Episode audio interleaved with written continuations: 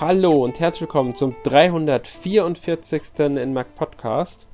Heute mit mir Alex und bei mir ist heute Erik. Hallo Erik. Ja, hallo Alex, hallo Hörer und hallo Anime- und Manga-Fans da draußen. Genau, Erik hat damit schon mal unser heutiges Thema angedeutet. Wir wollen heute ein wenig über äh, Videospiele zu Anime und Manga sprechen. Damit meinen wir allerdings nicht, dass wir euch jetzt einfach ein paar Spiele vorstellen. Wir wollen da so ein bisschen allgemeiner über das Thema reden. Ähm, und direkt vorweg gesagt, wir erheben keinen Anspruch auf Vollständigkeit bei der Nennung von Spielen oder sonst etwas. Wir werden einige Spieletitel nennen, die nur in Japan erschienen sind oder nur in den USA erschienen sind. Wir werden auch Spiele nennen, die bei uns auf der Switch erschienen sind, natürlich. Aber sicherlich nicht alle Spiele, das möchte ich direkt vorwegnehmen. Nur damit ihr da Bescheid wisst, also eine vollständige Abhandlung über die Anime-Spiele auf der Switch oder auf Nintendo-Konsolen ist nicht Anspruch dieses Podcasts. Auf keinen Fall, das würde den Rahmen sowas von sprengen, aber ja. ich denke mal, es wird auch nicht das letzte Mal sein, dass wir über Videospiele zu Anime und Manga sprechen. Da wird sicherlich in der Zukunft noch was kommen, aber heute wollen wir mit dem Thema einfach mal so ein bisschen Fuß fassen, weil Alex und ich wollten dieses Thema schon länger mal aufziehen. Genau.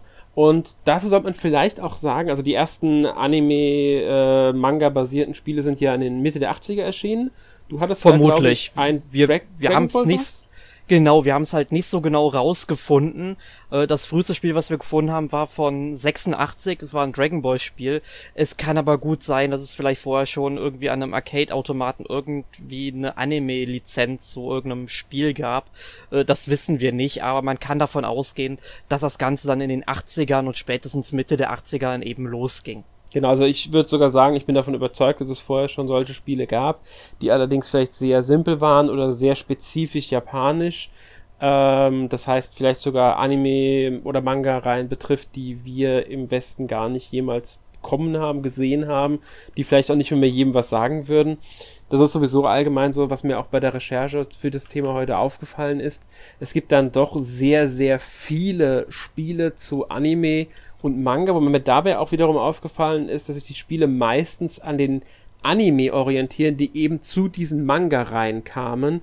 Nehmen wir jetzt mal Beispiel Dragon Ball, weil wir das sowieso schon hatten. Dragon Ball basiert ja ursprünglich auch auf der ähm, Manga-Reihe von Akira Toriyama. Mhm. Und dann kamen ja diese ganzen Anime-Serien auch dazu.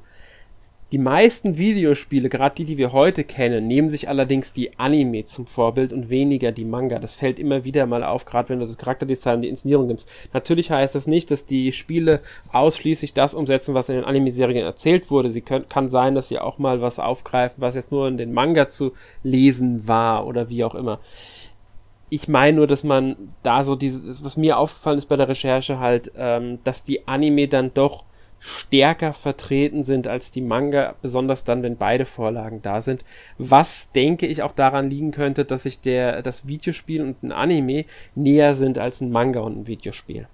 Das Allein kann schon, sehr gut sein. Ja, und, Farbgebung, ähm, bewegtes Bild, Inszenierung, also wenn du jetzt eine Action-Szene da gestalten willst, dann kannst du natürlich ein Anime viel besser als Vorbild für, eine, für die Inszenierung und die Effekte nehmen als jetzt ein Manga.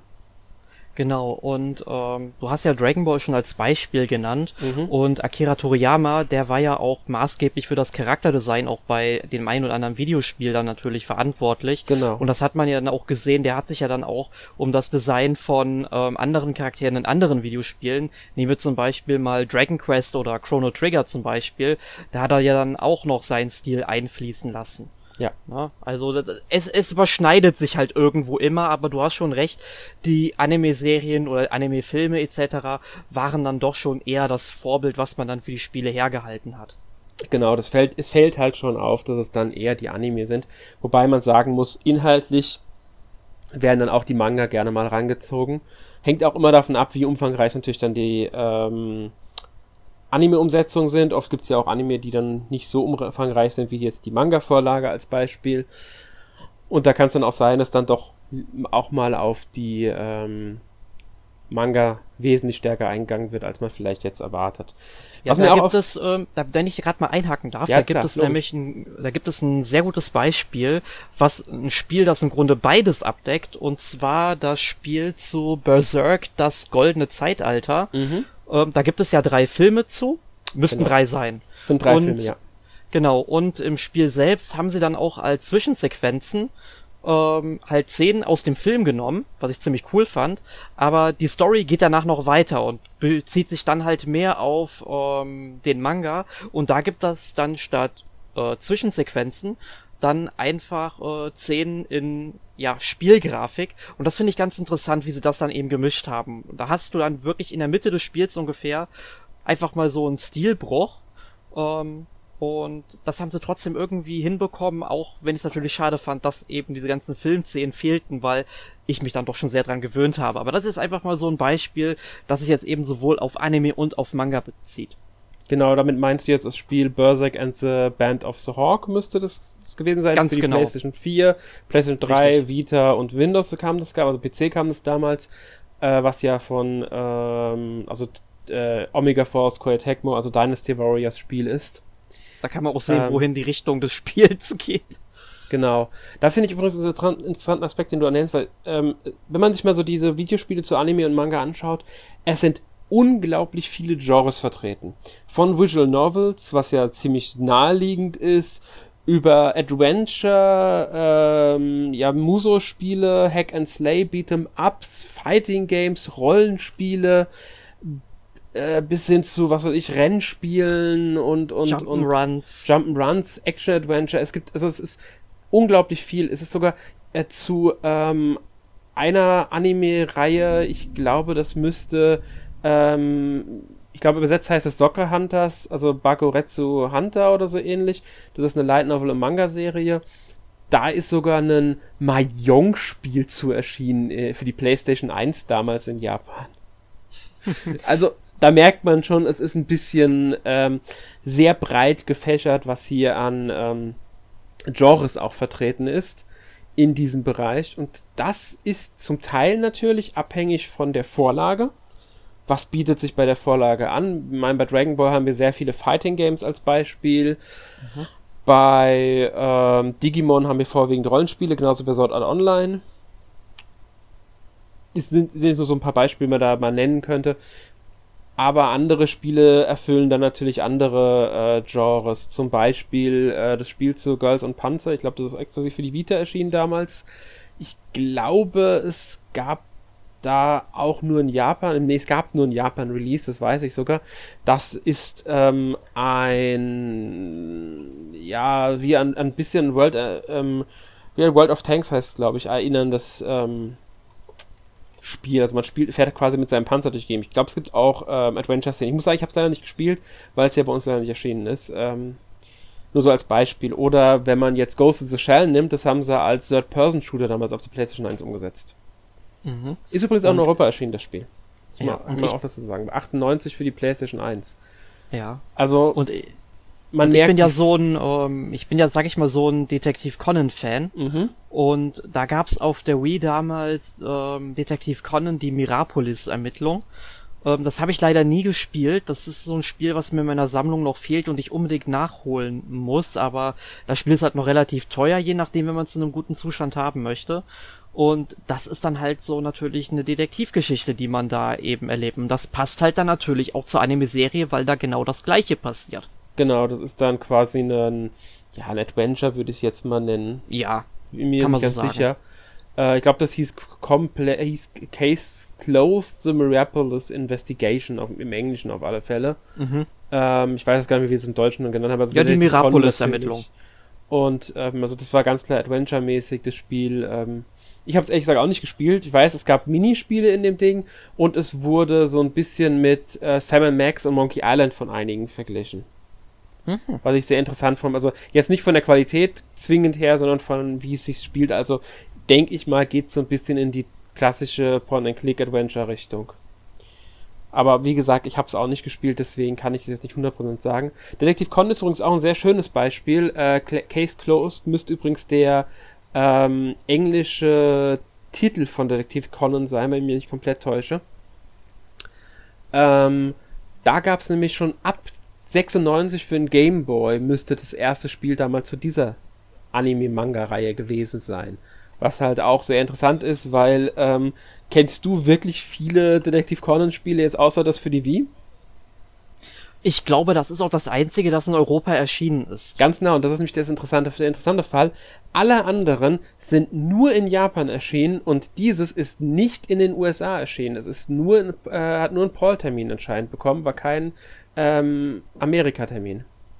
Ich glaube, das liegt dann aber auch sehr viel, oder das hat sehr viel damit zu tun, dass Detektiv Conan ja auch irgendwann, nachdem dieses Spiel, ich muss mal gerade gucken, wann das überhaupt rausgekommen ist. Ähm, das kam 2009 in Europa, sehe Genau, und 2007 in Japan. Genau, und 2009, ich glaube, viel länger hat dann Detektiv Conan im Fernsehen bei uns auch nicht durchgehalten. Es kamen ja erst vor ein paar Jahren wieder neue Folgen. Ich glaube sogar, dass es vorher schon bei uns vorbei ja. war. Ähm, und ja, mittlerweile halt, kommen wieder neue Folgen, aber ich bin mir nicht mehr ganz sicher, wie lange das bei uns lief. Die Manga-Reihe läuft ja, glaube ich, auch noch bei uns. Die ist ja durchgehend gelaufen. Mhm. Aber da sieht man mal eben, welchen Einfluss eben der Anime auf die Spiele hat. Ne? Genau. Weil es hängt halt super viel damit zusammen, wenn so ein Anime natürlich im Fernsehen präsent ist, dann kommt auch sehr wahrscheinlich irgendwie anscheinend dann auch ein Spiel raus. Zum Beispiel bei äh, Dragon Ball ist das ja so. Dragon Ball ist ja ein Riesending. Dragon Ball Z wurde ja unglaublich gefeiert bei uns. Und dann kam eben diese ganze Dragon Ball Z oder Dragon Ball Z, wie auch immer man äh, das Z jetzt aussprechen möchte. Ähm, die kamen ja dann auch bei uns alle raus. Und das hat auch so ein nachhaltigen Einfluss auch gehabt, so dass Dragon Ball einfach so eine bekannte Marke ist und Conan hat wohl nie diesen Kultstatus wie Dragon Ball zu dem damaligen Zeitpunkt erreichen können. Also ich, ich kenne sehr viele Leute, die sehr große Detective Conan Fans sind. Also gerade ja, die Manga ja haben bei uns ähm, schon einen gewissen Kultstatus, aber nie diesen riesengroßen, den, den jetzt ein Dragon Ball hat. Dragon Ball ist sowieso, man muss sagen, es gibt wenige Anime-Manga-Reihen, die diesen Status haben, den Dragon Ball hat. Den haben vielleicht noch Naruto, One Piece, äh, Sailor Moon. Also wirklich die ganz großen sind das, ja. Zu denen übrigens alle auch Spiele erschienen sind. Das kann man direkt dazu sagen, logischerweise. Ähm, wie wir ja schon gesagt haben, es gibt zu unglaublich vielen Sachen, bei denen man es nicht erwarten würde, ähm, Videospiele. Und das zeigt wieder dieses starke Cross-Marketing in Japan. Weil eine Manga-Reihe oder auch eine Light Novel-Reihe, das fängt ja oft schon bei Light Novels an in Japan. Also viele Manga-Reihen und Anime basieren ja auch auf Light Novels. Manga- oder Light Novel-Reihe ist erfolgreich, soll beworben werden, damit die Verkäufe anziehen. Also wird ein Anime produziert, eine Staffel. Meistens ist gar nicht geplant, darüber hinaus zu gehen, weil man möchte einfach nur Werbung schalten. Die Leute kriegen dann ein Ende, das quasi dazu anregen soll, sich die Vorlage zu kaufen. Dass man weiterlesen kann. Man fährt, wie geht denn die Geschichte nach dem Anime weiter. Deswegen enden auch oft die Anime so zielgerichtet, dass sie mit einem bestimmten Band enden. Manchmal trifft nicht immer zu, aber schon häufiger. Ähm, wann eine zweite Staffel kommt dann häufig entweder wenn der Anime super erfolgreich ist, was wir jetzt bei Fällen wie Dragon Ball zum Beispiel haben, aber auch bei einigen weniger großen Franchises natürlich dann auch mal vorkommt, dass so eine zweite Staffel kommt, einfach weil der mhm. Anime belebt genug ist. Beispiel wäre jetzt zum Beispiel auch Overlord, da ist ja jetzt die dritte, erscheint jetzt glaube ich ähm, die dritte Staffel auf Deutsch, die vierte Staffel oder, kommt nächstes Jahr in Japan. Ja, oder was auch ein ganz gutes Beispiel, auch ein relativ, also auch ein sehr aktuelles Beispiel ist, äh, My Hero Academia, da kommt ja unglaublich viel noch hinterher. Ja. Da kam ja, glaube ich, auch vor kurzem noch ein Spiel raus, das habe ich so am Rande mitbekommen. Ja, genau, zu My Hero Academia kam auch ein Spiel. Ähm, auf jeden Fall, worauf ich noch hinaus wollte, das ist dieses ganze ähm, Cross-Marketing wenn eine Anime-Reihe also erfolgreich ist, hey, es reicht nicht immer, dass die Anime-Serie erfolgreich ist, sie muss auch die Verkäufe der Vorlage genug anregen, damit es da was kommt. Und da kommen dann die Spiele auch mit rein, weil die können ja auch die Verkäufe der Vorlage nochmal anregen.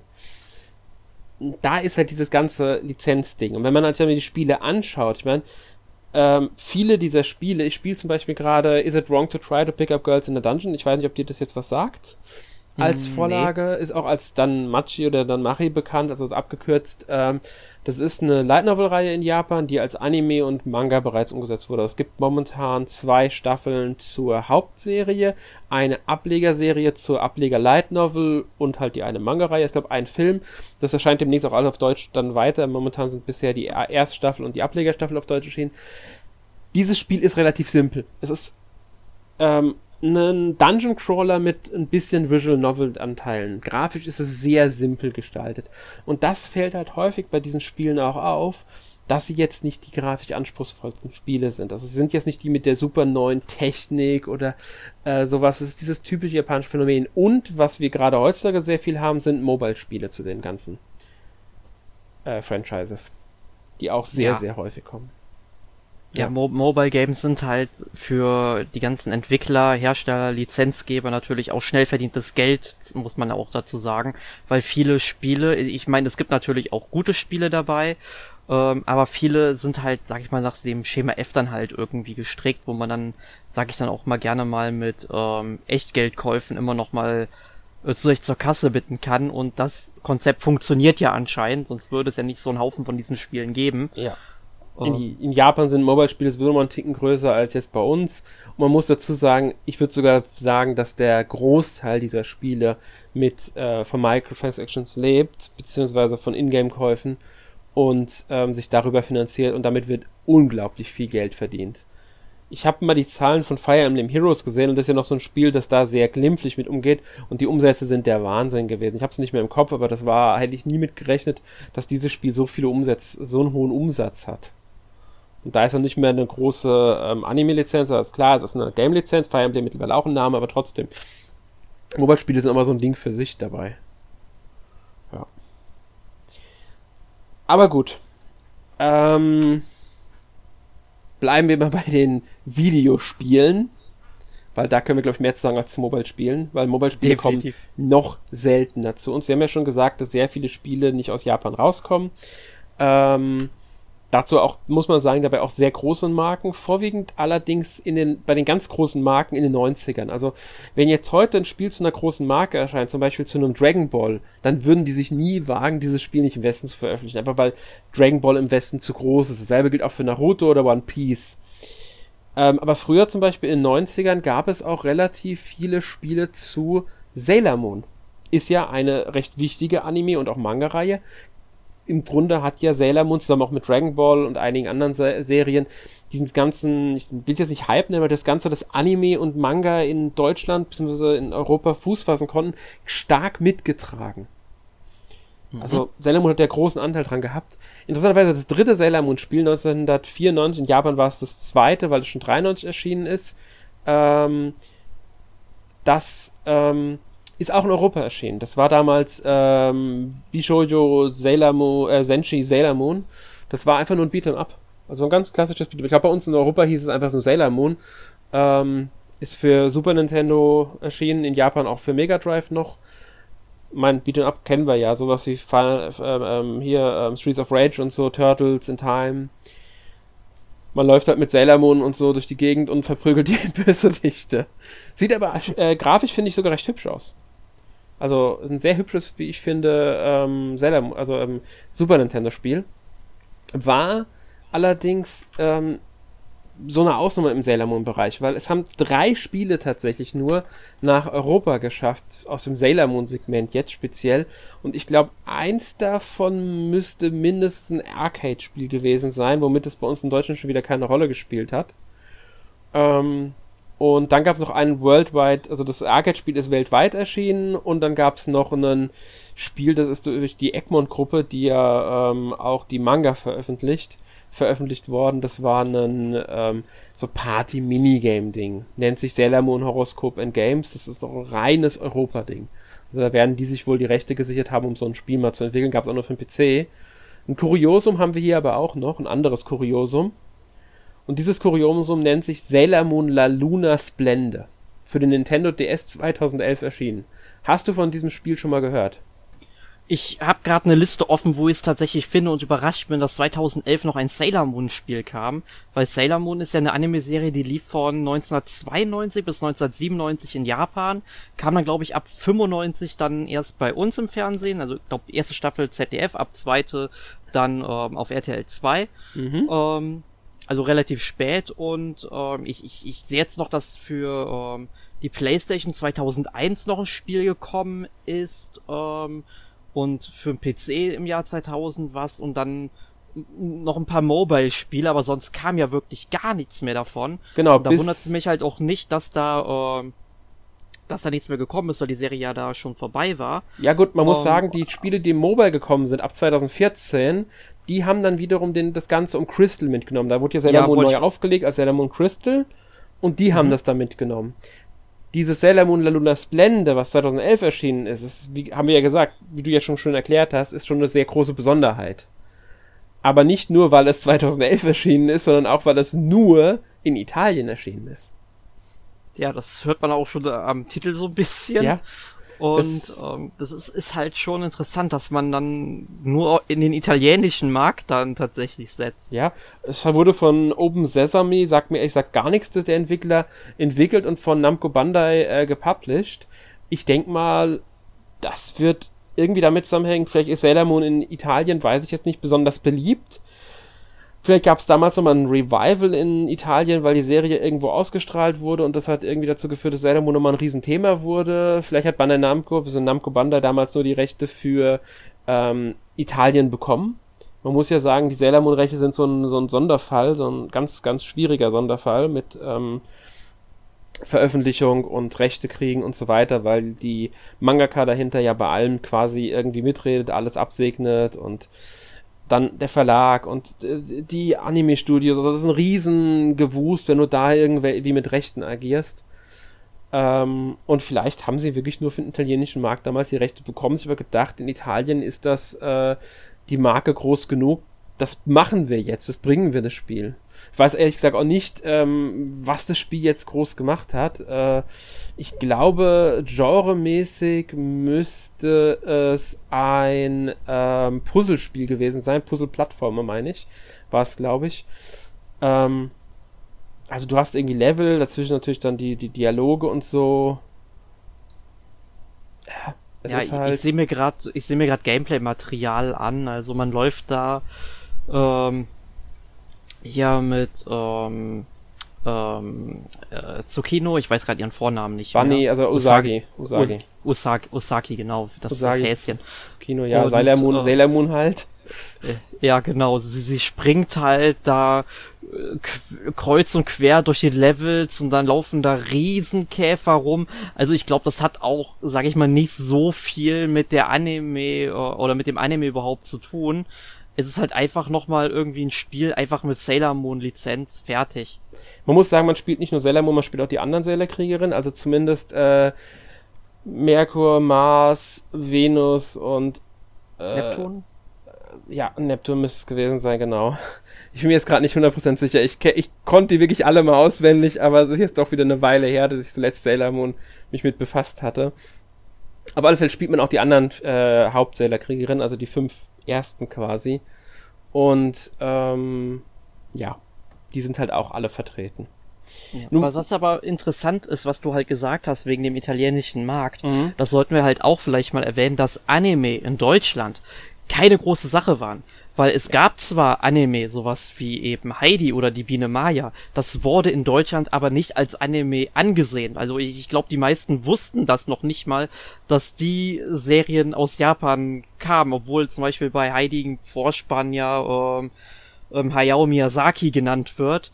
Ähm, und äh, in Italien oder ich glaube zumindest in Frankreich gab es schon wesentlich früher einen Anime-Boom als bei uns. Bei uns ging ja. das ja erst so um die Jahrtausendwende los. Ja, ein bisschen früher. RTL ein bisschen früher schon. Also Sailor Moon hat schon Mitte der 90er das äh, dazu geführt, dass das Anime mhm. Aufmerksamkeit erregt haben und auch Manga.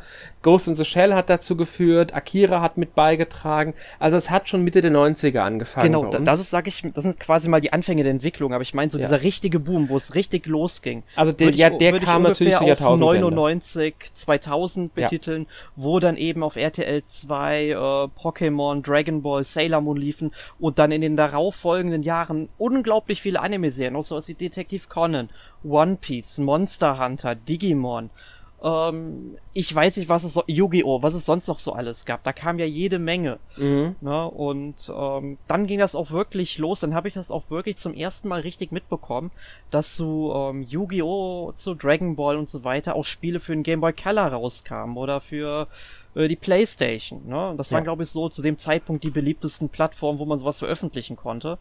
Und, ja, ähm, ich denke auch. Also ich weiß, fürs N64 sind ein paar Spiele erschienen ähm, zu Anime und Manga. Ich weiß nicht, ob die in Europa gekommen sind. Also quasi, man muss dazu sagen, es, sie waren eigentlich auf allen Plattformen präsent. Sogar auf Dreamcast gab es da ein paar Spiele. Ja, Power Stone zum Beispiel, was auch so ein sehr ja. gutes Spiel ist. Also es gibt, es ist, man muss sagen, die vertreten sind sie eigentlich auf allen Konsolen, aber ich würde sagen, die am häufigsten dürften die PlayStation 1 und PlayStation 2 sein, wenn man jetzt auf die Jahrtausendwende guckt. Später mhm. natürlich dann die PlayStation 3. Die Wii hat sehr viel abbekommen. Heute die ja, Switch natürlich auch eine der Plattformen, die gerne genutzt wird, aber nicht nur. Auf dem DS gab es einiges. Auf dem DS und auf, auf dem 3DS gab es einiges, genau. Ähm, gab ja auch einige Reihen, die wirklich auf allen Systemen quasi zu Hause waren, wie Digimon. Digimon ist ja, also, äh, was weiß ich, PlayStation, PlayStation 2, äh, äh, PSP, PS Vita, DS, Game Boy Advance, Sega Saturn, WonderSwan, äh, Xbox, PS4, 4 und so weiter. Also das ist ja äh, Switch natürlich mittlerweile auch. Das ist ja wirklich überall zu Hause, wo es geht. Dragon Ball genauso. Mhm. Ja. Ähm, ja. Aber wie gesagt, du hast schon recht, der richtig große Anime-Hype, nenne ich ihn jetzt wirklich, hat zur Jahrtausendwende angefangen. Der hat auch so eine Anime-Blase erzeugt, die irgendwann geplatzt ist in Deutschland, was dazu geführt hat, dass viele Anime-Publisher, also die Unternehmen, die die ähm, Anime nach Deutschland geholt haben und äh, synchronisieren lassen haben, auf DVD veröffentlicht haben, da sind viele verschwunden, muss man sagen. Oder wurden halt aufgekauft. Firmen wie Egmont Manga, hieß ja früher noch Egmont Manga und Anime. Oder Panini, Panini-Anime, die gibt es heute gar nicht mehr. Die sind alle weg. Die, letzt, die restlichen Panini-Anime-Sachen, die es noch gibt, wurden alle an Nippon Art übergeben und Nippon Art verkauft halt den Restbestand weiterhin. Ähm, zum Teil sind die Rechte bei der Serie natürlich mittlerweile woanders verortet. Ich meine, Ghost in the Shell lag damals auch eine Zeit lang bei Panini. Ähm, zwischenzeitlich war es bei Universum Film. Mittlerweile müsste äh, Ghost in the Shell bei KSM Anime sein. Ja. Also diese Blase ist irgendwann auch geplatzt. Das hat auch bei den Manga-Markt ein bisschen geschwächt. Mittlerweile haben wir wieder einen sehr starken Anime- und Manga-Markt in Deutschland mit einigen neuen Publishern, die erst in den letzten Jahren entstanden sind oder auch Anime-Verlagen, also Manga-Verlagen. Ähm, und auch Spiele erscheinen jetzt natürlich regelmäßig auf dem deutschen Markt, weil Anime und Manga ist mittlerweile, ich würde sagen, ich will nicht sagen in der Mitte der Gesellschaft angekommen, aber es ist schon ein sehr äh, breit gefächertes, sehr breit vertretenes Thema, was auch daran liegt, dass die Leute, die in der Mitte der 90er mit Anime angefangen haben, jetzt halt längst erwachsen sind. Sie haben auch das Geld, sich diese Anime wirklich zu kaufen und müssen nicht von ihrem Taschengeld vielleicht die Sachen kaufen.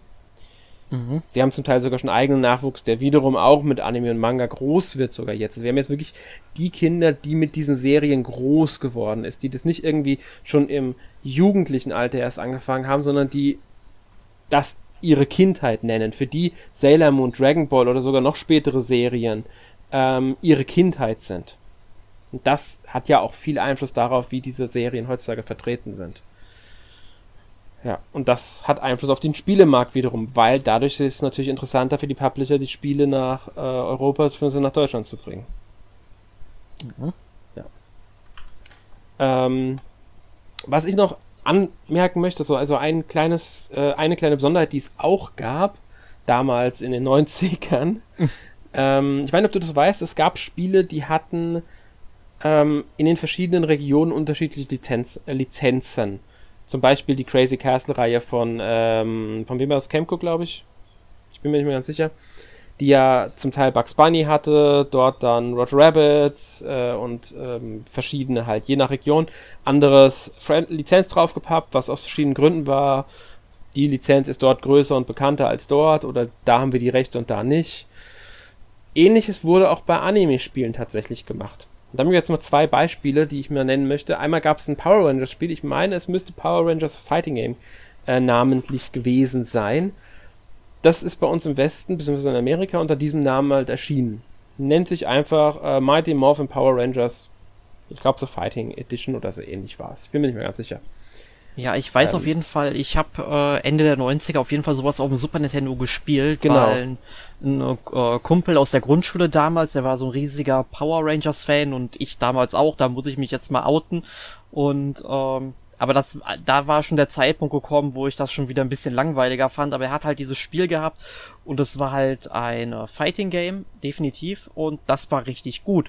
Und ja. jetzt kommst du mit, dass das eigentlich ein Gundam-Spiel ist. Ganz genau. Und zwar, äh, man hat ja in diesem Power Rangers-Spiel mit den großen Megasort und Ultrasort mhm. und gegen diese Monster kämpfen, was weiß ich in Japan war das halt kein Power Rangers Spiel, weil Power Rangers, muss man ja sagen, ist ja keine direkt japanische Marke, beziehungsweise es ist umgewandelt. Auch wieder so ein riesen Gewust, was da gemacht wurde mit dem Ganzen, müssen wir jetzt nicht weiter ausführen.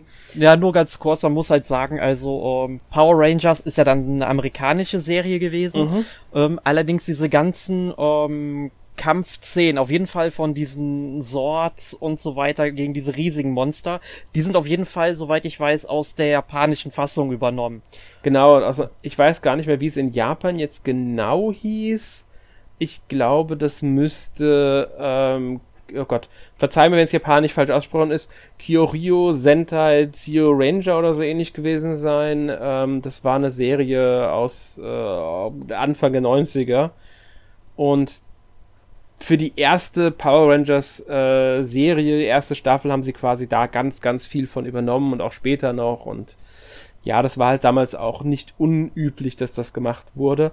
Ich meine, es gab ja auch Serien, zum Beispiel ähm, äh, äh, hier Star Sheriffs, äh, Saber Rider in the Star Sheriffs, hm? die ursprünglich in, also in Anime natürlich auch ist. Und in Japan gab es ganz andere, ich glaube, da, ich weiß gar nicht mehr, wer der Japaner, glaube ich, war. Es war die Hauptfigur und nicht Star Sheriff und es war eine ganz, quasi ganz andere Hauptfigur. Sie haben es umgewandelt. Es gab Riesenänderungen an der ganzen Serie, auch in den Dialogen, teilweise in der Darstellung und so weiter und so fort. Ich meine, in Japan wurden die, diese bösen Monster, die rauskamen, zerstört. In der westlichen Version werden sie in ihre eigene Dimension zurückgeschickt. Oder irgendwie sowas. Also es ist ein riesen äh, Umgewurstel gewesen damals. Und das haben sie halt damals relativ häufig gemacht. Aber wieder zurück zum Spiel aber. Ähm, dieses Power Rangers Spiel, wie du schon gesagt hast, basiert auf einem Gundam Wing Spiel. Ähm, also, ich glaube, Shin Kyodo, Kyodo Senki Gundam Wing Endless Duel oder so ähnlich müsste das der Name gewesen sein. Jetzt weiß ich nicht, wie viele Leute was mit der Gundam-Reihe wirklich anfangen können. Sie ist mittlerweile im Westen sehr beliebt, das weiß ich. Es gibt dazu ja unglaublich viele Anime-Serien. Also das ist ein Franchise. Ich bin ganz ehrlich, ich habe davon ganz wenig gesehen, weil ich echt nicht äh, durchblicke, wo ich jetzt genau anfangen soll. Und es ist riesengewust, riesengroßes äh, Ding und ähm, gibt verschiedene Ableger, dann Gundam Wing, Gundam dies, Gundam das und so weiter und so fort. Und dazu sind auch etliche Spiele erschienen, unter anderem halt dieses Fighting Game. Und in Japan kämpfen halt diese großen Mechs gegeneinander. Da diese Reihe aber damals bei Release des Spiels nicht bekannt genug im Westen war, ich meine, wer kannte damals schon ähm, Gundam? Das war halt Mitte der 90er müsste das gewesen sein. Anfang, Mitte der 90er. Wer kannte das halt damals schon? Niemand so gut wie. Also wurde beschlossen für den Westen einfach Power Rangers draus zu machen. Und dann haben sie Power Rangers drüber gestülpt und fertig. Und haben das Spiel veröffentlicht. Das sieht sogar, sieht sehr ähnlich aus, also Grafik-Engine-mäßig, Kampfsystem ist sehr ähnlich, äh, spielt sich alles sehr ähnlich. Finde ich jetzt nicht die schlechteste Lösung. Man hat das Spiel trotzdem im Westen gehabt. Wie, wie Erik ja schon gesagt hat, ein wirklich gutes Fighting-Game. Aber mit einer Marke, die halt im Westen eher gezogen hat als jetzt Gundam. Gundam hätte, glaube ich, nicht gezogen. Damals. Glaube ich auch nicht. Heute, ich meine, man, man muss ja auch sagen, heute ist Gundam jetzt nicht die Reihe, die bei Videospielen zieht. Klar, es gibt mittlerweile äh, drei Dynasty Warriors Spiele. Ich glaube, die sind auch alle bei uns erschienen. Es gibt ein paar mehr Spiele zu Gundam, die bei uns erschienen sind. Aber es ist jetzt nicht vergleichbar mit anderen ähm, Anime-Franchises. Äh, dafür ist Gundam, denke ich, zu wenig vertreten auf dem deutschen Markt. Die meisten Gundam-Serien gibt's denke ich, also zumindest soweit ich es überblicken kann, wenn dann mit deutschen Untertiteln auf Streamingdiensten wie Crunchyroll oder so, äh, Wakanim könnte auch was haben, ich weiß es gerade gar nicht, Anime on Demand. Also bei Crunchyroll weiß ich definitiv, dass die was haben. Könnte auch sein, dass bei Amazon und Netflix was davon mittlerweile gelandet ist, da bin ich mir jetzt nicht ganz sicher. Und das war natürlich dann nicht so doof zu sagen, ja, okay, dann verzichten wir da lieber drauf und nehmen die bekanntere Reihe. Etwas ähnliches wurde bei einem Spiel zu Ranma 1,5 gemacht. Ich meine, ich wie viele jetzt was mit Ranma einhalb anfangen können. Das ist ursprünglich eine Manga-Reihe von Rumiko Takahashi, hat äh, 38 Bände bekommen damals, Mitte der, also 87 bis 96 lief die in Japan. Die Reihe ist, glaube es müsste auch komplett auf Deutsch erschienen sein. Es gab eine Anime-Serie dazu, ähm, die, oh Gott, ich glaube, auf recht viele Episoden gekommen ist sogar. Ähm, also es gab, müsste zwei Umsetzung gegeben haben. Also ich weiß, es gibt eine Variante von 89 bis 92, die auf 143 Episoden gekommen ist. Und davor müsste eine 18 Episoden Variante gelaufen sein, die vom selben Studio auch war, die man also quasi grob zusammenlegen könnte. Ich bin mir jetzt gar nicht sicher, was davon alles bei uns erschienen ist, weil es gab dann auch noch OVA, es gab noch Filme und so weiter. Also ich kann dir sagen, von Ranma einhalb, also ich bin ja ein wirklich großer Ranma einhalb Fan, hab zwar leider nicht die Manga, die hätte ich halt gerne irgendwann mhm. noch, die muss ich irgendwann dann gebraucht mal kaufen, weil die werden aktuell nicht hergestellt. Genau. Ähm, aber Kase hat hierzulande die ersten 80 Episoden in drei Volumes auf DVD veröffentlicht. Mhm. Äh, ist ungefähr die Hälfte der Serie leider, also nicht abgeschlossen, ist aber trotzdem fantastisch. Und dazu noch äh, zwei ähm, OVAs. Ich weiß gerade nicht, wie sie heißen. Ähm, doch, jetzt weiß ich's. Äh, Big Trouble in äh, Nekonron und äh, Nihao My Concubine. Und das, die waren ähm, auch sehr, sehr schöne Filme. Genau, Big Trouble in äh, Nekoron ist eher ein Film als ein OVA. Muss man dazu. Es wird als Film oh. eingestuft, nicht als OVA. Okay. Ähm, bei dem anderen, das andere glaube ich auch. Nicht, müssten nicht genau die beiden Filme, die ich meinte. Die äh, OVA wiederum ist ähm, eine sechs Episoden Kurz-Anime-Serie quasi, die auf, rein auf äh, halt Video-DVD damals, Video müsste noch gewesen sein, erschienen ist. Auf jeden Fall haben sie dazu halt ein Spiel veröffentlicht, das war fürs SNES e damals, hieß in mhm. Japan Ranma einhalb Shonai Gekitoren, also übersetzt Neighborhood Combat Chapter. Zumindest wird das so übersetzt offiziell anscheinend oder inoffiziell. Ähm, dieses Spiel hat es nie, nie in den Westen geschafft, in dieser Variante. Es wurde aber von Irem damals, das war äh, Spiele-Publisher, der ich glaube heute keine große Bedeutung mehr hat. Die haben auch halt äh, Arcade-Automaten sowas veröffentlicht. Die haben sich die Lizenz dafür eingekauft. Aber weil Ranma einhalb nicht äh, bekannt war oder weil die Lizenz vielleicht auch so teuer war, das ist natürlich die Frage, weiß man jetzt nicht. Kann auch sein, dass sie die Lizenz nicht bekommen haben und nur das Spiel eingekauft haben. Wäre jetzt auch nichts so Ungewöhnliches sie hatten das Spiel und haben einfach die Charaktere ausgetauscht und haben das Spiel Street Combat veröffentlicht. Dürfte jetzt auch kaum jemandem was sagen, weil Street Combat auch jetzt nicht unbedingt das äh, bekannteste oder beste Beat'em Up ist. Äh, Beat'em Up falsch, es ist ein Fighting Game. Ähm, sie haben halt die Charaktere durch einfach andere ersetzt. Ranma zum Beispiel wurde durch den äh, blonden, in so einem blauen Anzug äh, kämpfenden Typen ersetzt, der Steven heißt. Die Moves sind aber komplett identisch. Also auch im Vergleich bei den anderen Charakteren. Also du hast dann verschiedene Charaktere, aber die sind vom Moveset und von der Bewegung, auch die Steuerung soll, soll genau identisch sein. Quasi haben sie wirklich nur die Charaktere ersetzt und äh, das Ranma einhalb rausgenommen. Fertig. Und durch halt komplett neue, ohne Lizenz oder sonst irgendwas ersetzt. Ja. Muss ich sagen, ist ein bisschen schade. Ähm, ja, aber Ranma einhalb ist ja leider sowieso nicht so das größte ähm, Franchise, auch wenn es um Spiele geht. Es gibt zwar ein paar, also ja, schon ein paar mehr, muss man sagen, aber relativ wenige, die es auch im Westen geschafft haben, was natürlich daran liegt, dass ähm, Ranma jetzt im Westen leider nie der ganz große Erfolg war, der es im Leider, leider. Ja, das liegt, deswegen ist ja auch dann die Serie nicht komplett veröffentlicht worden. Man muss dazu sagen, dass es damals einigen Serien passiert. Inuyasha ist da ja auch so ein Beispiel. Der, der Manga wurde komplett veröffentlicht. Ich glaube, es war Carlsen damals oder Egmont Manga. Ich bin mir nicht mehr ganz sicher. Einer von beiden war es. Ähm, und Inuyasha ist da halt auch so ein Beispiel an Serie, dass die ja nie vollendet wurde. Bis heute, muss man sagen. Mittlerweile ist Kase dabei. Ich weiß gar nicht, ob sie schon durch sind. Aber ich meine schon, tatsächlich. Ich meine nämlich auch, sie haben jetzt alle Se Folgen nachträglich noch veröffentlicht. Also mittlerweile ist Inuyasha komplett da auf Deutsch. Muss man wirklich Kase für danken. Wäre schön, wenn sie das bei anderen Serien ähm, wie äh, jetzt Ranma einhalb dann auch noch nachholen würden, dass die Serien neu veröffentlicht werden und dann auch die, die bisher noch nicht erschienen sind. Wenn es denn sein müsste, wäre da natürlich dann auch äh, eine komplette Neu-Synchro in Ordnung. Ja, bei Ranma einhalb äh, müsste man zu großen Teilen, glaube ich, auch schon ich eine neue Synchronanspruch nehmen, weil ich glaube schon, mindestens drei Synchronsprecher leben schon nicht mehr. Ja. Also ich meine, der Sprecher von Ranma selbst, der ist ja sehr jung schon verstorben. Mhm. Und ich, ich glaube, zu äh, Koron und Haposai, die Sprecher, die leben nicht mehr. Bei den anderen bin ich mir nicht sicher, aber da könnten eventuell auch schon wieder ein paar nicht mehr unter den Lebenden weilen. Ja, oder einfach nicht mehr im aktiven äh, Synchro-Business äh, tätig sein. Also es kann ja sein, dass die schon äh, aufgehört haben, anderweitig tätig sind. Mhm. Also deswegen, also da wäre dann, aber das ist eine andere Sache. Ähm, Inuyasha kurz erwähnt, da gab es natürlich dann auch Spiele zu. Tatsächlich. Ähm, also für PlayStation, PlayStation äh, 2, ich, es gab ein DS-Spiel, Man muss sagen, das DS-Spiel war tatsächlich ein Rollenspiel, das auch nur in Nordamerika erschienen ist, scheinbar auch nicht in Japan, soweit ich rausgefunden habe. Nennt sich Secret of the Divine Jewel ähm, oder so. Ähm, und ja, das ist von äh, Namco Bandai auch gepublished worden, aber hier wieder nur für den US-Markt.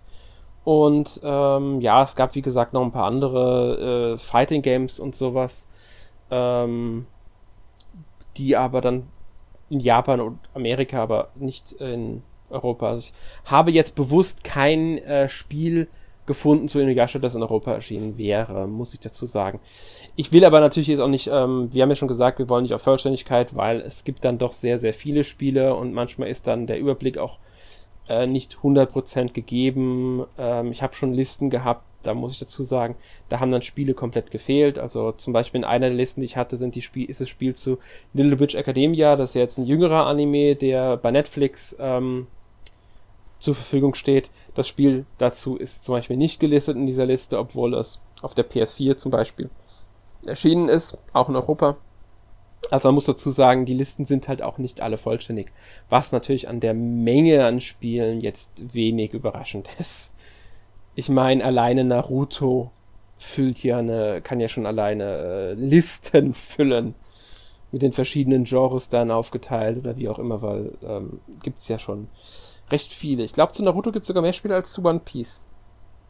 Das kann gut sein. Naruto ist halt auch sehr, sehr beliebt. Ich muss sagen, mit Naruto selbst kann ich tatsächlich ich, ich will nicht sagen nichts anfangen, aber ich habe noch nie wirklich probiert, in Naruto reinzukommen, aber äh, es ist zwar vom Setting her sehr interessant, aber ich höre halt immer wieder, um, ähm, dass Naruto, zumindest dann eben als Anime, unglaublich viele Filler-Episoden haben soll mhm. und das schreckt mich irgendwie ab. Hat's. Hat's wirklich. Ich habe auch, muss auch sagen, ich habe Naruto nie wirklich äh, komplett gesehen. Ich habe kenne ein paar Episoden. Ich kenne einige Filme, muss ich sagen, die ja zum Großteil auch Füller sind, aber nicht alle.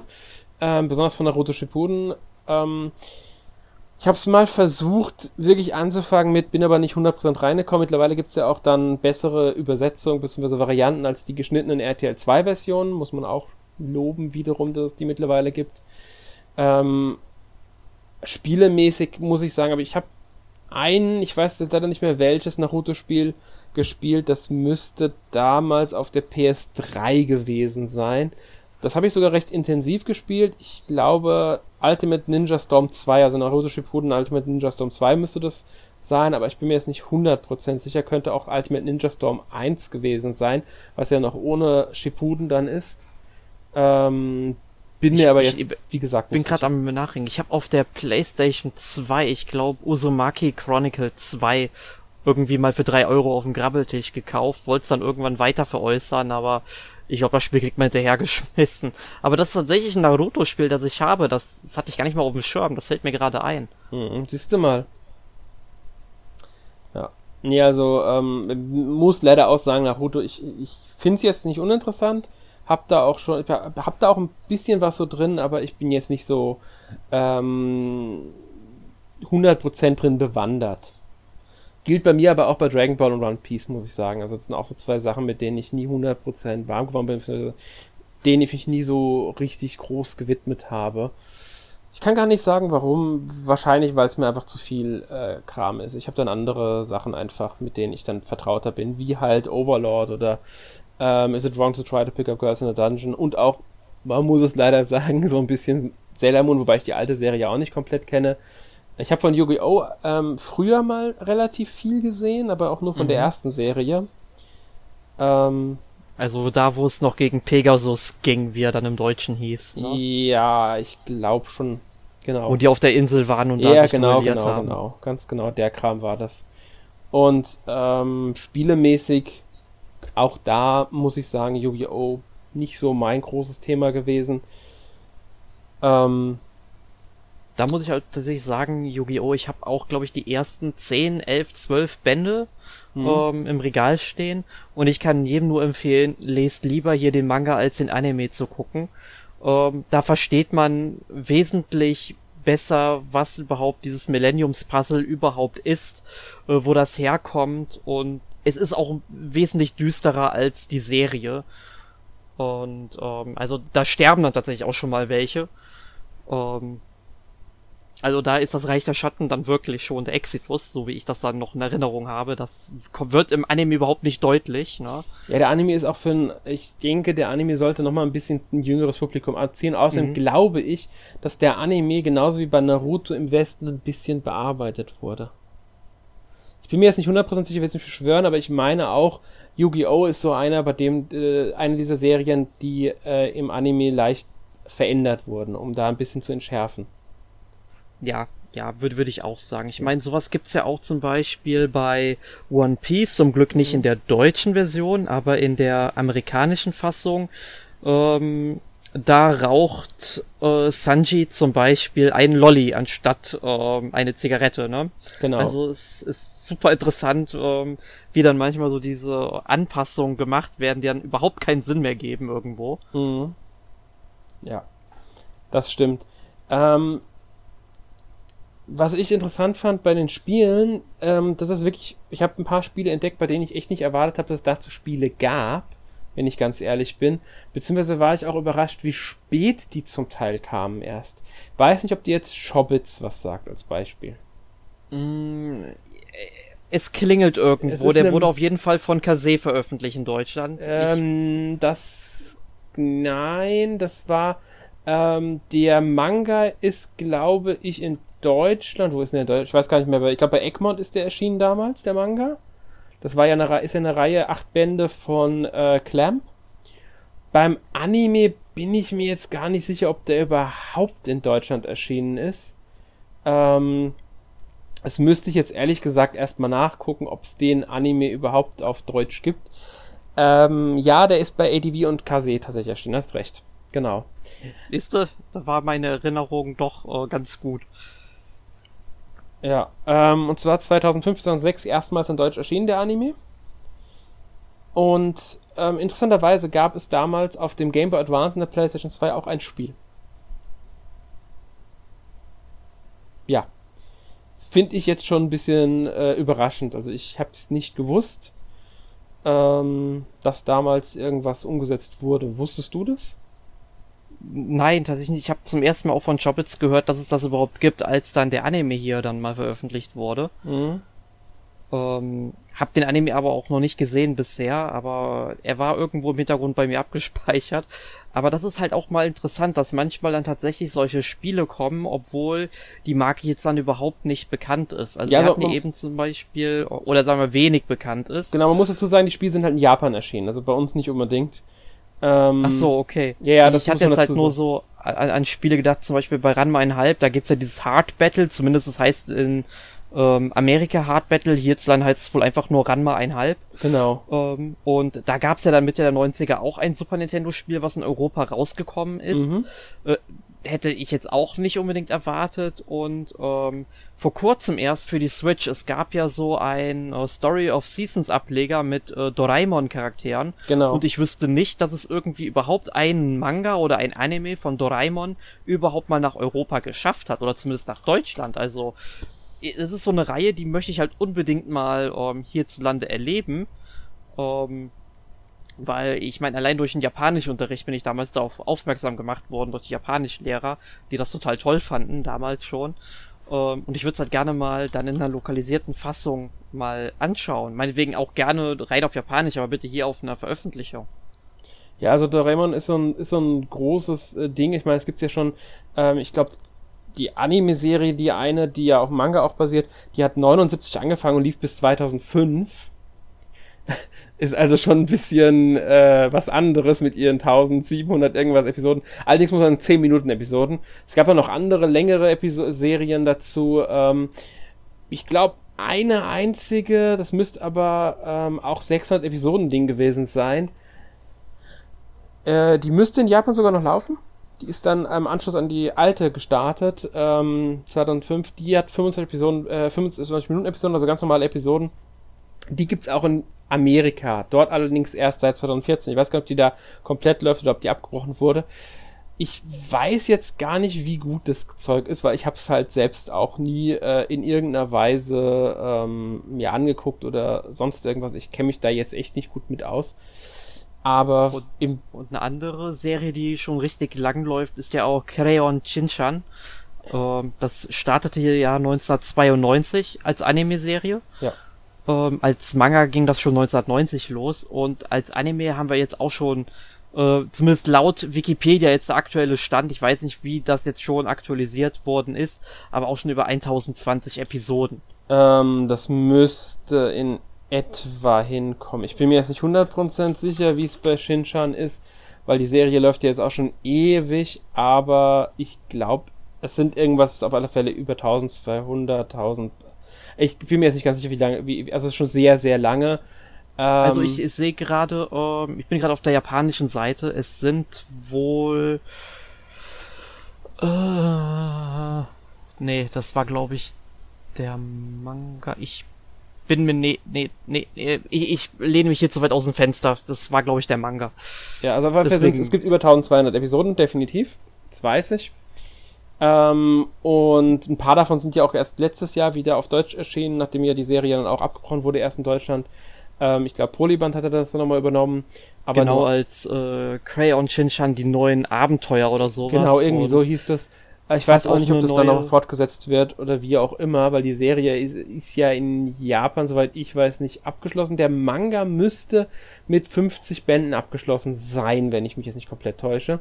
Genau, der der äh, Mangaka, der lebt ja auch nicht mehr. Genau, aber auch dazu gab es tatsächlich Spiele, die, soweit ich aber weiß, ähm, ebenfalls nicht in Deutschland erschienen sind. Zumindest Nein, also wäre mir das jetzt komplett nicht. neu. Es gab, muss man sagen, in Japan gab es sogar recht viele Spiele und das neueste davon ist sogar ähm, für die Switch erschienen.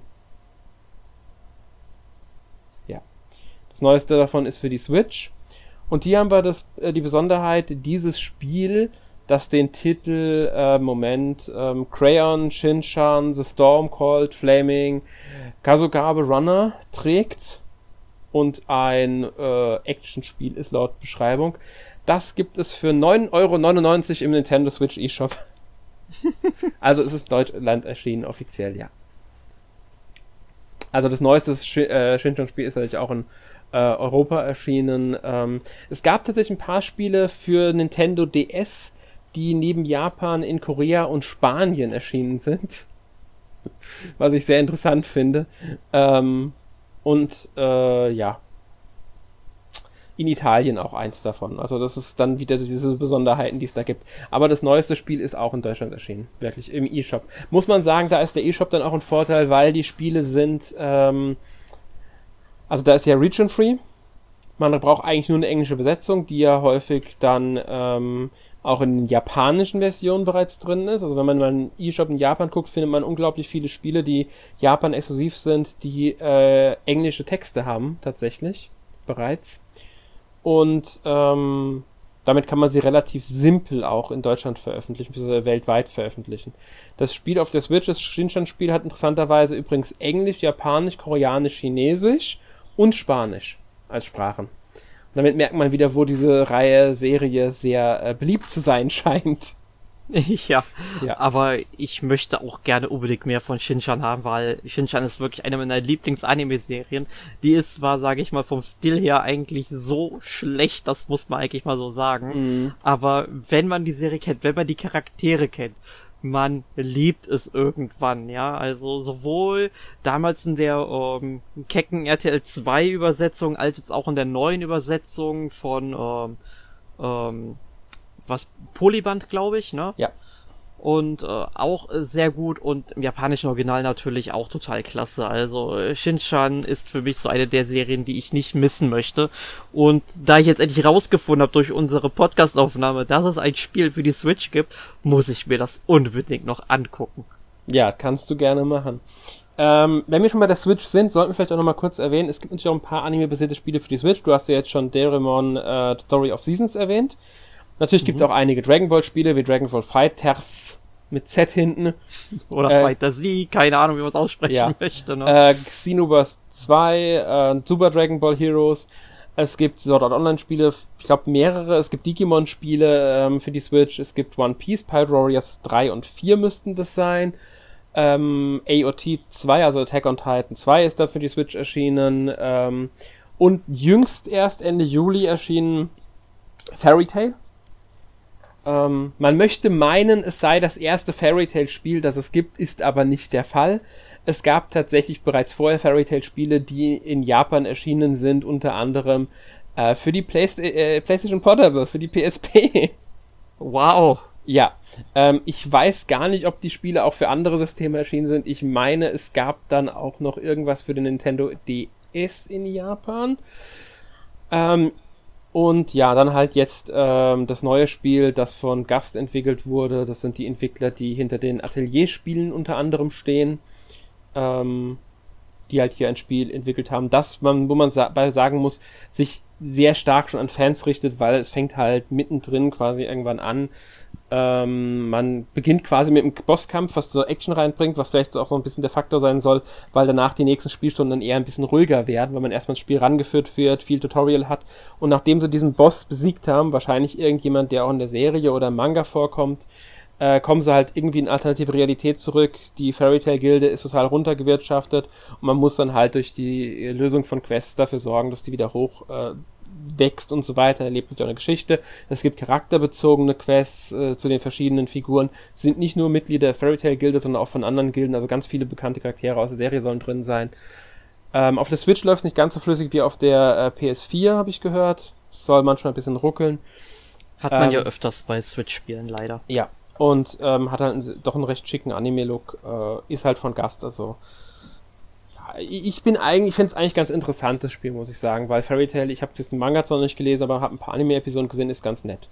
Dann ist jetzt, ähm, ich meine am 7. August war es, ist Is It Wrong to Try to Pick Up Girls in a Dungeon erschienen, habe ich ja eben schon erwähnt, dass ich das gespielt habe letzte Woche ähm, bisschen vorletzte Woche. Das ist ja, wie gesagt, ein Dungeon Crawler mit ein bisschen Visual Novel Anteilen. Also man wählt in einem Menü quasi aus, wo man immer mal auf den Markt gehen möchte. Dann kann man im Menü aus, wenn man was einkaufen will. Ob man zu seiner Familie geht, also seiner Göttin, müsste ich jetzt ausschweifen auf die Story. Also man spielt Belle, das ist die Hauptfigur aus, ähm, aus der ganzen Reihe, beziehungsweise Ice, Wallenstein, das ist die Hauptfigur aus Oratorio, beziehungsweise eine wichtige Figur in der Hauptreihe. Das sind Abenteurer in der Stadt Orario und ähm, die Götter, denen war langweilig, die sind runtergekommen auf die Erde und die haben quasi äh, den Menschen die Fähigkeit verliehen, dass sie in diese äh, diesen großen Labyrinth, diesen großen Dungeon unter Orario gehen können, um dort Monster zu bekämpfen. Ähm, Fallen nennt sich das die göttliche Kraft, weil die Götter haben ihre eigene Kraft abgegeben. Sie können nur noch den Menschen das verleihen und dadurch kriegen sie wirklich Levelaufstiege. Also sie kämpfen und dadurch verbessern sie sich auch in der Anime-Serie sehr schön dargestellt. Und das ist auch im Spiel so, man verdient halt durch Quests dann Sachen, man lebt die Story von der Anime-Serie, ich würde sagen, von den ersten beiden Staffeln müsste das ungefähr sein. Also von der Hauptserie und von Sort äh, Oratorio, das erlebt man nach, weil man spielt abwechselnd in Kapiteln Bell und Eis. Und die Dungeons sind halt wirklich Dungeon-Crawler-Dinger, also nicht sonderlich äh, aufwendig oder so, aber ich spiele es eigentlich ganz gerne. Ja. Das ist jetzt, wie gesagt, auch jüngst erschienen und dann am 28.08. kehrt Captain Tsubasa zurück. Ich weiß nicht, ob das jetzt vielen was sagt. Du kennst Captain Tsubasa, Erik? Ja, das ist quasi äh, die Kickers beziehungsweise die Fortsetzung davon müsste es gewesen sein, ne? Ähm, ich glaube, Captain Tsubasa war eine eigenständige Serie. Es, Kickers und Captain Tsubasa liefen so ähm, parallel. Es gab damals diese zwei großen ähm, ähm, Anime-Fußballserien. Das war einmal die äh, Superkickers Captain Tsubasa halt und das andere müsste nur Kickers gewesen sein. Also die zwei sind, sind zwei für sich stehende Anime-Serien. Okay, dann habe ich das irgendwie in einen Topf geworfen. Ja, also die Se man muss sagen, vom Design her gerade die klassischen beiden haben schon Ähnlichkeit miteinander, auch im Aufbau und in der ganzen Sache. Ich glaube, die liefen beide auch bei uns auf, also ich weiß, dass Kickers auf Tele 5 und auf RTL 2 lief. Ähm, bei Captain Tsubasa bin ich mir sicher. Also bekannter in Deutschland ist definitiv Kickers. Genau, ich, ich habe gerade mal geguckt, ähm, Captain Tsubasa, also die erste Captain Tsubasa Serie heißt im Deutschen wohl die tollen Fußballstars. Ganz genau. Ja. Und, äh, Und die ja, andere deswegen... ist halt Kickers. Die eine ist von Studio Pierrot, die andere ist von 2A Animation. Das sind dann halt, äh, ja, man muss sagen, damals war halt Fußball groß, die liefen beide in Japan, also die eine lief von 85 bis 89 in Japan, die andere lief von ähm, 83 bis 86, also das war die tollen Fußballstars. Captain Tsubasa war die erste davon. Die kam erst, deswegen Ja, aber wie gesagt, Kicker ist bei uns dann die ähm, bekanntere im Normalfall. Auf jeden Fall bekommt diese Fußball-Anime-Serie Captain Tsubasa, von der glaube ich jetzt irgendwann die letzten Jahre, ich bin mir nicht mehr ganz sicher, 2018 müsste glaube ich gewesen sein, lief da eine neue Neuumsetzung von, also komplett Neustart als Anime-Serie, die auch auf Anime on Demand müsste sein, als Simulcast gelaufen ist. Und jetzt kommt der Captain Tsubasa als Spiel wieder ähm, von äh, Bandai Namco äh, veröffentlicht ähm, am 28.08. unter anderem für die Switch. Halt ein Fußballspiel mit Anime-Thematik. Man muss sagen, die Regeln werden da wahrscheinlich nicht ganz so ernst genommen, weil äh, es gibt dann Superschüsse und die ganzen Aktionen und man kennt das ja noch aus den Anime-Serien. Ich hoffe nur, es wird nicht so sein, dass sie dann erstmal fünf Episoden lang von einem Tor zum anderen rennen. wie das ja, ja. auch war. Ähm, mal abwarten, wie es wird. Ich meine, Inazuma 11 hat dieses ganze Fußball-Anime-Zeug ja dann auch irgendwann aufgegriffen in den Spielen und ähm, da was gemacht. Ist aber ein anderes Thema, weil in Inazuma 11, da ist ja das Spiel dann zu einem Anime geworden und nicht umgekehrt. Das ist ja wieder genau. so eine genau. Besonderheit, die es da auch gibt. Genauso wie bei. Da werden wir dann auch nochmal separat drüber reden, über solche Phänomene. Ne? Genau, die gab es ja dann auch noch, dass dann aus ähm, Spielen Anime, Manga und Manga und zum Teil sogar Light Novels wurden. Oder Theateraufführungen gab es ja auch noch. In Japan. Oder, schl oder schlecht animierte Animationsserien wie Donkey Kongs Abenteuer, eine Serie, die nicht existiert. Ja, oder Realverfilmungen, darfst du auch nicht vergessen, wie Ace Attorney. Als ja, Beispiel. Oder, oder, oder Super Mario Bros. Ja, oder das. Oder Street Fighter. Mit Jean-Claude Van Damme. Den man, wenn man äh, Legend of Chun-Li gesehen hat, nachträglich den Oscar in die Hand drücken möchte. ja, ich, ich, sie haben es echt geschafft, noch schlechter zu werden. ja. Ja, ähm, gut. Ihr werdet merken, wir haben jetzt nur einen kurzen Einblick in dieses ganze Anime-Thema gegeben. Ich hoffe, wir konnten euch trotzdem einen guten Eindruck verschaffen, wie es sich so mit Anime-Spielen verhält, ähm, wir wollten jetzt gezielt nicht auf einzelne Spiele eingehen oder auf gezielt Nintendo-Sachen, ähm, also die jetzt nur auf Nintendo-Konsolen erhältlich sind oder waren. Ähm, ich hoffe, es war interessant für euch, mal so einen Einblick zu haben in das Thema. Gerne schreibt in die Kommentare, ähm, wie ihr die Aufbereitung des Themas ähm, findet, ob ihr lieber zielgerichtet da was hören wollt zu zum Beispiel Spielen von Dragon Ball oder zu Sailor Moon oder Yu-Gi-Oh! oder auch Gundam oder ähm, unbekanntere Sachen jetzt also gibt ja viele Möglichkeiten, die man da umsetzen könnte.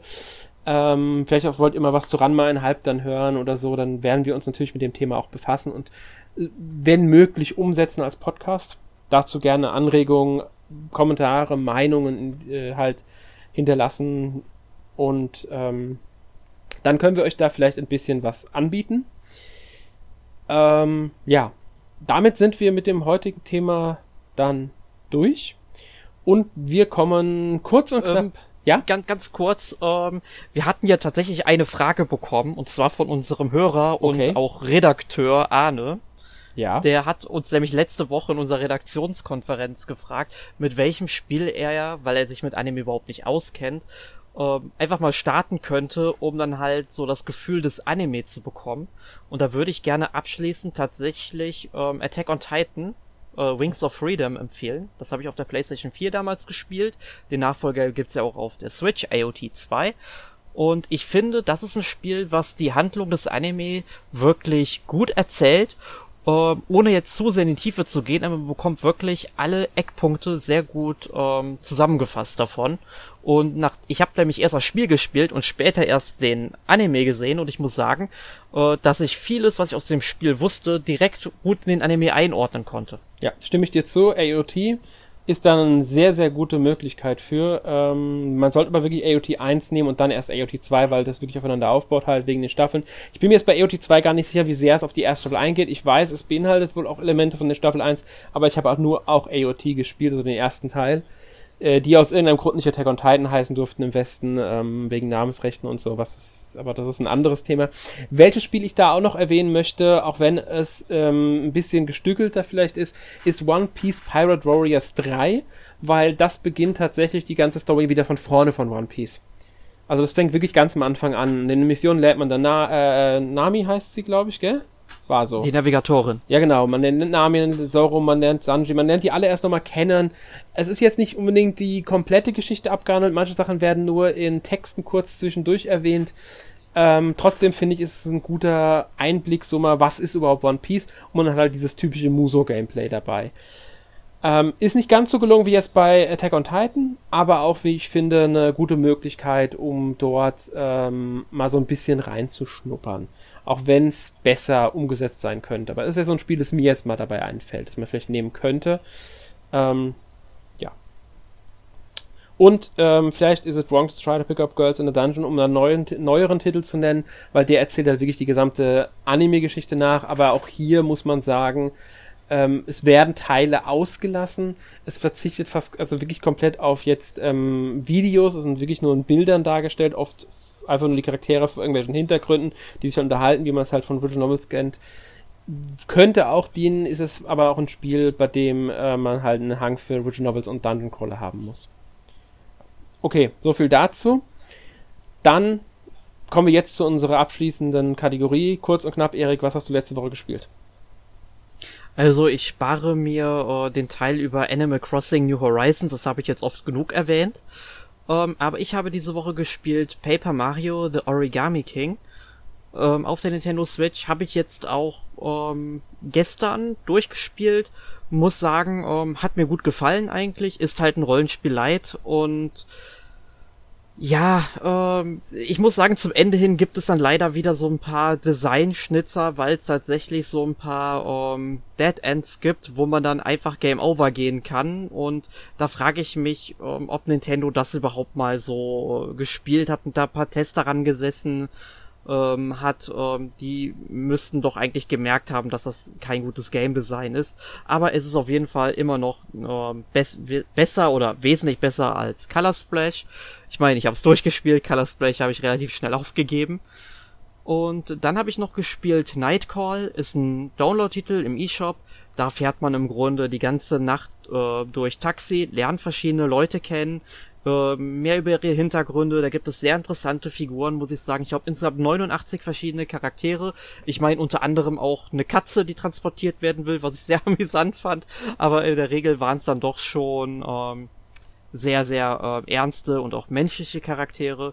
Und nebenher muss man dann eben Mordfälle für die Polizei lösen, ähm, weil die einen auf dem Kieker hat. Man selbst erwacht am Anfang des Spiels aus dem Koma und die droht einem damit halt ähm, irgendwie anzuschwärzen, wenn man ihnen dabei äh, nicht hilft. Jetzt zum Beispiel der erste Mordfall war eben der Richter. Es gibt, glaube ich, noch mindestens zwei weitere. Und ähm, ja, das ist habe ich jetzt eben halt ähm, durchgespielt innerhalb von, ich glaube, fünf Stunden habe ich ungefähr dafür gebraucht ist ein nettes Spiel, zieht sich teilweise schon was in die Länge, weil es halt auch nicht wirklich äh, story-driven ist, ähm, ähm, sondern eher halt so frei, weil du dir auch aussuchen kannst, wen du aufpickst und musst da dann eben die Hinweise sammeln. Und je nachdem lernst du eher nur die Menschen kennen, als wirklich jetzt Hinweise für den Mordfall dazu bekommen. Ähm, fand ich ein bisschen schade. Gibt auch noch so ein paar andere Sachen, aber davon möchte ich dann wirklich jetzt nicht mehr reden. Die könnt ihr dann alle demnächst im Test auf unserer Internetseite lesen. Genau. Also auf n-mac.org. Genau. Gut, Was dann hast werd, du denn gespielt? Genau, dann werde ich erstmal übernehmen. Ähm, also ich habe Is It Wrong to Try to Pick Up Girls in a Dungeon gespielt, aber dazu habe ich, glaube ich, wir haben im Laufe des Podcasts schon immer wieder mal was gesagt. Ähm, ich mag das Spiel, ist ein schöner Dungeon Crawler mit Visual Novel Anteilen. Ähm, ich mag auch das, ähm, die Vorlage sehr gerne, sowohl Manga als auch Anime. Light Novel gibt's ja leider nicht auf Deutsch. Dazu wird es dann demnächst, und hier mache ich ein bisschen Werbung, einen Test auf Solos Dungeon geben, also auf meiner, meinem, meiner Webseite, solosdungeon.de. Wenn ihr da mehr zu wissen wollt, könnt ihr dort gerne nachlesen. Ähm, außerdem habe ich allerdings schon vorletzte Woche Super Metroid endlich mal durchgespielt. Das erste Mal überhaupt, muss ich dazu sagen. Ich habe nie Super Metroid durchgespielt, ich habe es nie wirklich intensiv gespielt. Ähm, fantastisches Spiel, muss ich sagen, hat mir wirklich Spaß gemacht. Ähm, und daran habe ich dann im Anschluss das Metroid Fusion einfach mal angefangen und bin da jetzt gerade dran und äh, habe auch da sehr viel Spaß mit. Ja, also momentan ein bisschen Metroid bei mir. Ähm, Würde mich freuen, wenn dann Nintendo bald mal die Metroid Prime Trilogy ankündigt. Ja, unbedingt, da warten wir alle drauf. Genau. Ähm, wir, also wir warten natürlich noch mehr auf Metroid Prime 4, also vergesst das bitte nicht, Nintendo. Aber damit rechne aber ich so nicht, weil Retro hat gerade, ich glaube gestern oder vorgestern, eine Stellenanzeige gepostet, dass sie ein, oh Gott, war irgendwas Producer suchen, das ist eine recht wichtige Position. Und wenn die unbesetzt ist, dann kann das Spiel noch nicht so weit in der Entwicklung sein. Also ich würde mir da jetzt nicht die größten Hoffnungen machen, dass wir das Spiel so schnell sehen. Ich rechne dann wirklich damit, dass sie erstmal eine Metroid Prime Trilogy bringen und dass äh, Metroid Prime 4 vielleicht sogar erst 2022 kommt. Also ja, da stehe also ich mich momentan drauf ein.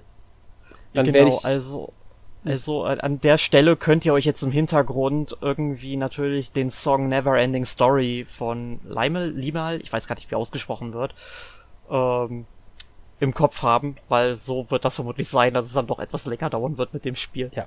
Natürlich kann es auch sein, dass die Entwicklung wesentlich weiter fortgeschritten ist, dass man denkt, dass diese wichtige Position nur frei ist, weil die Person, die den ursprünglich hatte, aus irgendeinem Grund den Job aufgeben musste. Das weiß man natürlich nicht. Ähm, weil Infos gibt's ja nicht, aber da die Entwicklung ja sowieso nochmal komplett neu gestartet werden muss bei Retro, ist halt dann so die Annahme, dass es erst Ende 2021 oder irgendwann 2020 erscheint, wahrscheinlicher. Ich würde sogar vermuten, dass Breath of the Wild 2 noch vor Metroid Prime 4 kommt, aber das ist wirklich eine persönliche Vermutung von mir. Ähm, Möglich. Und ähm, ja, deswegen Metroid Prime Trilogy, dann wären erstmal zumindest für ein paar Monate alle zufrieden, denke ich. Und Nintendo würde wenig falsch machen, wenn sie das Spiel bringen würden. Gut, damit würde ich sagen, schließen wir aber auch das Thema für heute und ähm, nächste Woche hört ihr dann eigentlich ganz passend, weil wir ja von Videospielankündigungen geredet haben, 2020, das Jahr ohne Videospielmessen. Da wird dann drüber geredet, ja, wie ist denn 2020 ohne die ganzen Videospielmessen, wie der Titel ja schon verrät.